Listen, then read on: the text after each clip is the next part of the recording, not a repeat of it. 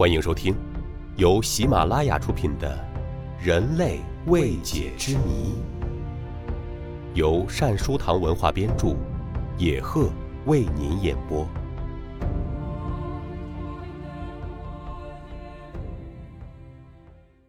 第四十七集：人类最早的文字，记录历史的开始。文字是人类历史上划时代的重大发明，它对人类社会的发展和进步起到了无法估量的作用。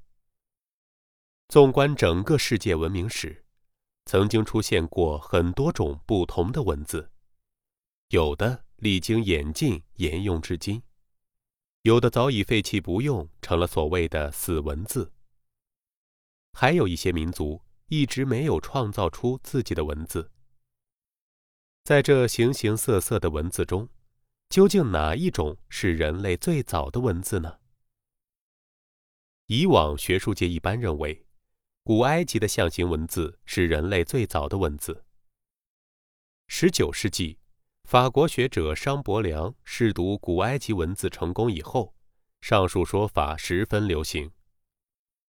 埃及的象形文字五千五百年前就出现了，它有七百多个文字符号留下来了，分为表意符号和表音符号两大类。除了埃及以外，其他很多文明古国早期都有过象形文字，如中国、美索不达米亚、印度哈拉帕遗址、希腊克里特岛，乃至美洲的玛雅遗迹。都发现了刻有象形文字的遗物。中国大百科全书考古学卷认为，公元前三千五百年左右的美索不达米亚乌鲁克文化遗址出土的象形文字，才是世界上最古老的文字。现在共发现了两千多个，大多写在泥板上。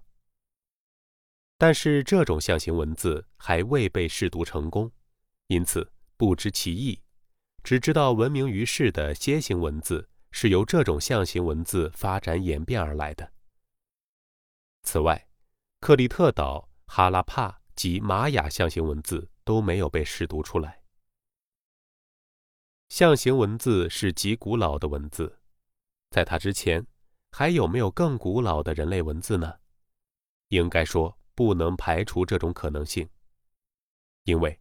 如埃及这样的象形文字已经相当成熟，很可能它不是最原始的文字，先前还经过了一个演变发展期。古王国时代的埃及人已不知道他们的祖先是如何创造文字的，因此归功于神的帮助。到现在，人们大都相信文字是由原始记事逐渐演化形成的。在当代云南某些少数民族中，还可以见到结绳等用实物记事的方式。记事的范围涉及社会生活的方方面面，如历算、数量、账目、契约等，甚至还可以用来表达某种感情。可见，原始记事方式已初步具备了文字的某些功能，但显然还不是文字。从这类记事方式到象形文字之间，还可能有一系列的过渡形式。上世纪二十年代以来，学术界出现了一种新观点，提出新石器时期陶器上的某些刻画符号是上述过渡形式的一种，很可能就是世界上最早的文字。这类陶器在我国发现甚多，仰韶文化。大汶口文化、龙山文化等许多遗址都有出土。这些陶器上的几何刻纹与装饰花纹明显不同，它们都是单个的独立符号，并有类似画笔的结构，连接起来不成图案，倒像是短的语句。瑞典考古学家安特生在一九二五年出版的《甘肃考古记》中。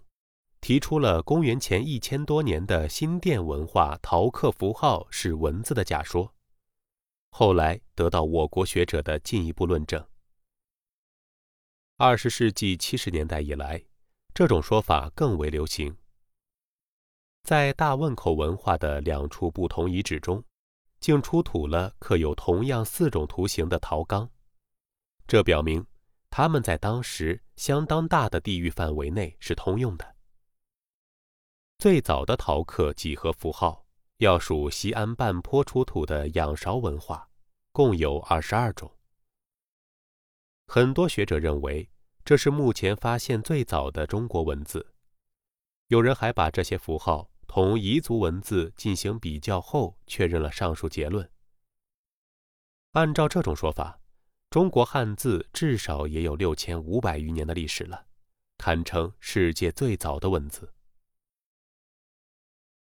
从原始记事方式到文字的产生，是一个漫长的历史过程，期间先后经历了实物记事、陶刻符号、象形文字、确切的表音文字等多种形式。如前所述，除了实物记事以外，其他任何一种形式都可能是人类最早的文字。